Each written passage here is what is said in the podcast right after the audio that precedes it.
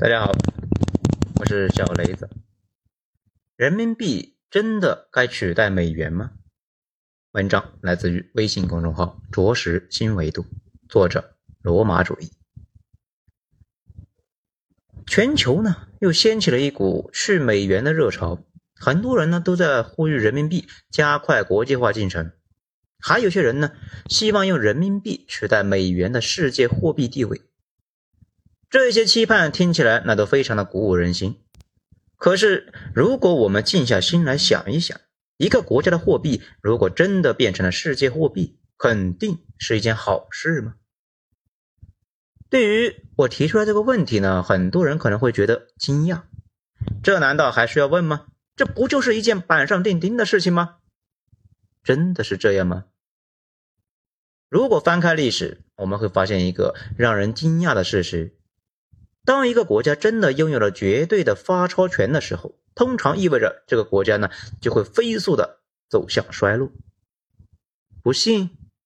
那我就跟大家讲一讲历史上三个世界货币发钞国的下场。当他们拥有了这个超级能力的那一刻，丧钟就立刻为他们而鸣。他们是谁呢？第一个就是西班牙，从一五三零年开始。他们在今天的墨西哥城附近呢，苏提皮科发现了第一个大银矿。到一七四零年之间，他们先后呢在拉丁美洲大陆发现了米却肯、瓜达拉哈拉、萨卡特卡斯、瓜纳华托、帕丘卡、松布雷雷托、圣巴巴拉、帕拉尔、圣路易斯波托西、奥萨里奥。奇瓦瓦、伯南奥斯等储量丰富的银矿，高潮呢是一五四五年，他们发现了今天玻利维亚的波托西银矿。在当时看来，这几乎就是一个取之不尽的聚宝盆。所以，西班牙虽然没有发钞权，但是呢，当时白银是世界的硬通货。从一五四五年到一八零零年。每周出产了十三点三万吨白银，在十七世纪呢和十八世纪，每周生产的白银大约有百分之七十是输入到欧洲，其中呢百分之四十又转运到亚洲。也就在这个时期里边，作为世界货币的白银，绝大多数都是由西班牙提供的，因此，西班牙对世界货币市场的影响力呢远远超过了今天的美国。但是结果又怎么样呢？十六世纪的前半期，西班牙就已经有了资本主义的萌芽，离工业革命只差一步之遥。它的呢绒、丝绸、制革、武器和造船业，在当时呢，欧洲那都是居于领先地位。当时毛纺织业的中心塞维利亚有作坊一万六千家，纺织工人多达十三万人。托莱多有纺织作坊三千家。从业工匠三万人，沿海的许多城市呢，很快就发展成为通商大埠，拥有大商船数以千计，来往频繁。相比之下，无论是英国还是整个欧洲大陆，比西班牙落后的那可不是一星半点整个欧洲那还是一个大农村，英国全国呢此时只有六百家纺织作坊，就连当时的纺织业最发达的。尼德兰地区也不过呢，才有两千多家的作坊，比不过西班牙的一个城市塞维利亚。这西班牙呢，是当时欧洲名副其实的世界工厂。我们呢，换一个角度，就可以了解西班牙当时的强盛。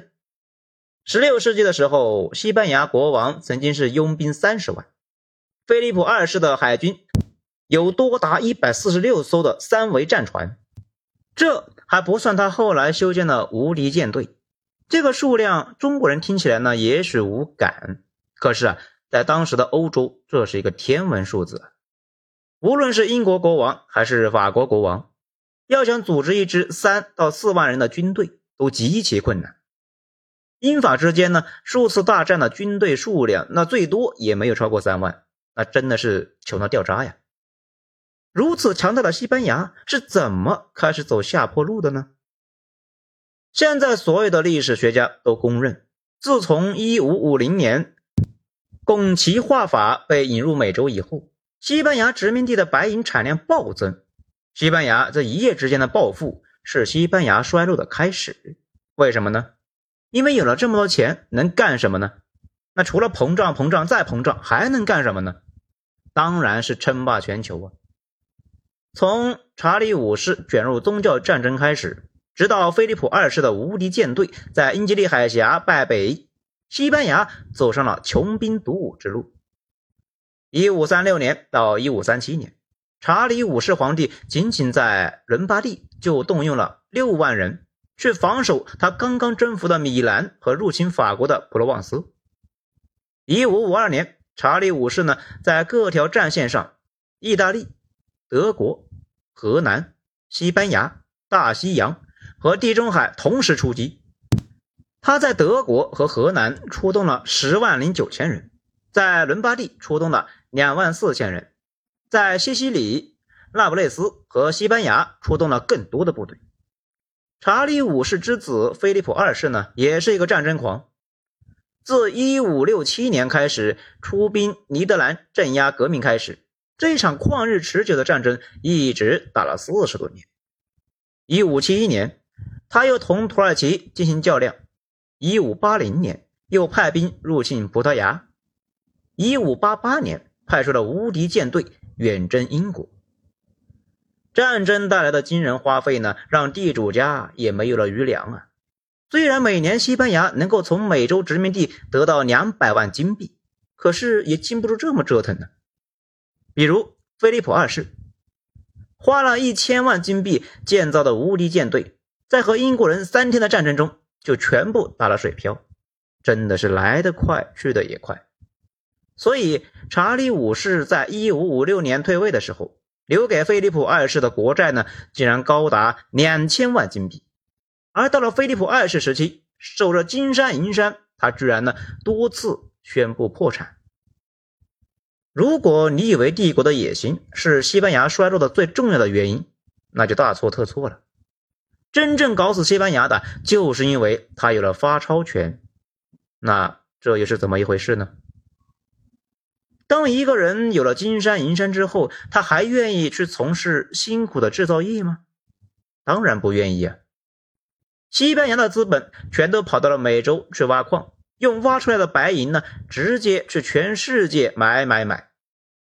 一六七五年，一位西班牙人还很得意的夸耀整个世界在为他们工作的情况，是这么说的：“让伦敦满意的生产纤维吧，让河南满意的生产条纹布吧，让佛罗伦萨满意的生产衣服吧，让西印度群岛生产海狸皮和驼马吧。”让米兰满意的生产织棉吧，让意大利和弗兰德生产他们的亚麻布吧，我们的资本会满足他们的。瞧见没有？最早的贸易全球化居然是西班牙人推动的，那这会导致什么结果呢？当然就是西班牙的产业空心化了，制造业迅速的外移。十七世纪二十年代，仅萨拉戈萨一地。那就有一点二万台织机停产，而与此同时，欧洲几乎所有的国家都受到了西班牙派发的红利。十七世纪末，西班牙运往美洲殖民地的货物呢，总值在五千一百万到五千三百万的埃斯库多。那其中呢，百分之二十五属于法国，百分之二十二呢属于意大利，百分之二十属于荷兰，百分之十属于英国。百分之十属于德兰德，百分之八属于汉堡，只有百分之五属西班牙。然后呢？然后就是西班牙被这些国家取代了。到了今天呢，除了足球之外，他们在国际事务中呢，已经感受不到他们的存在了。西班牙可不是一个孤立啊。接下来的英国和美国全都完美的复制了西班牙的老路。虽然美国呢还没有走完这条路，但是呢，它比英国更像西班牙，因为英国的产业空心化源自于伦敦变成了世界金融之都，让英国的资本发现呢，实力远远胜于苦干，啊，虽然英镑一度也成为了国际货币，但它呢远远没有达到像之前的西班牙之后的美国那样，几乎是无中生有的那种境界。所以，美国比英国更像西班牙。为什么呢？因为二战之后，虽然美元成为了国际货币，但在布雷顿森林体系解体之前，它还是要和黄金挂钩的，还不能够肆无忌惮的想印多少就印多少。可是呢，等到布雷顿森林体系解体之后，美元变成了一个纯粹的信用货币，那想印多少只是取决于他们是拍大腿还是拍脑门呢？而美国从贸易顺差国变成了贸易逆差国，也几乎呢就是同时发生的。在一九七零年以前，美国一直处于贸易顺差状态。一九七一年，美国首次出现贸易逆差，为。六十一点三亿美元。到了一九八四年，美国贸易逆差呢，快速的增加到了一千六百八十七点四亿美元。而到了二零二二年，也就是去年，美国的贸易逆差接近了近万亿美元。而美国的产业空心化也是在同时发生的。从八十年代开始，先是向亚洲四小龙转移。九十年代呢，到两千年前后也是呢向中国转移，现在呢是加速向东南亚转移。美国人也和我们前面所说的那个西班牙人一样，靠着凭空产生的美元，享受着全世界人民辛苦制造的商品。而当一个国家能够凭空制造财富的时候，它自然也就会变得无比的傲慢。美国去年的军费是八千八百六十亿。相当于后面九个国家的总和，占全世界的比例超过了百分之四十。美国在全世界有五百一十四个军事基地，平均呢每两年发动一场战争，随时准备同两个国家开战。因此，美国的国债也就达到了创世纪的三十一万亿美元。所以，无论从任何方面来说，美国都在正在步入西班牙的后尘。因此，一个国家的货币真的变成了世界货币，会是一件好事吗？从过去的历史来看，这更像是一个诅咒。无论是曾经日不落的西班牙、大英帝国，还是今天雄霸世界的美国，当财富呢可以凭空产生的时候，谁还想着去辛苦劳作呢？而且这个过程几乎是不可逆的。事实上，西班牙人很早就意识到了。产业空心化带来的危害。一五九三年，西班牙的议会在给菲利二世的报告中就要求保护本国的手工业品，请求陛下不准蜡烛、玻璃器皿、珠宝、小刀等一类的物品再输入西班牙，因为西班牙可以呢自己制造。但是结果呢，然并卵呢，因为市场经济的规律决定了资本。总是追求最大的利益，挖金子的收益呢，肯定是大于经营手工厂的。所以，不论西班牙国王发布什么样的保护主义的敕令，大家呢有点钱，那还都是会投资到美洲的银矿里面。那疯了才会在西班牙经营手工业呢。同样的道理，只要美元是世界货币，美国政府呢就克制不住的印钞的冲动。华尔街的大鳄们就不会放弃定期收割世界的利益，结果就是美国的生产成本一定是全世界最贵的。所以，无论拜登做出怎么样的振兴美国制造业的计划，结果一定是竹篮打水一场空。所以，如果有一天人民币真的成为了世界货币，靠印钞就能够收割全世界的时候，中国还愿意再继续搞实体经济吗？还有能力再搞实体经济吗？至少从过往的历史来看，能够躺着赚钱的，绝不会站着操劳啊。那么有人就可能会说了，如果人民币不能够实现国际化，不能够成为世界的主要储备货币，那岂不是我们的国际贸易的命脉始终被美国人捏在手上呢？这首先啊，咱必须强调一下。人民币在未来很长一段时间里面呢，根本就不可能实现国际化。为什么？因为中国不可能放弃外汇管制。没人知道，如果人民币啊可以自由兑换其他货币、自由进出的话，会不会出现大规模的资本外逃？所以，个人五万美元的外汇额度，严格的企业外汇汇出的审查程序呢，至少在可预见的未来是不可能放开的。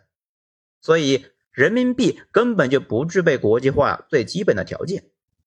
要想成为世界主要货币的前提呢，就是可以自由流动、自由进出。不然，这除了外国政府之外，普通的外国人谁敢大量拥有人民币呢？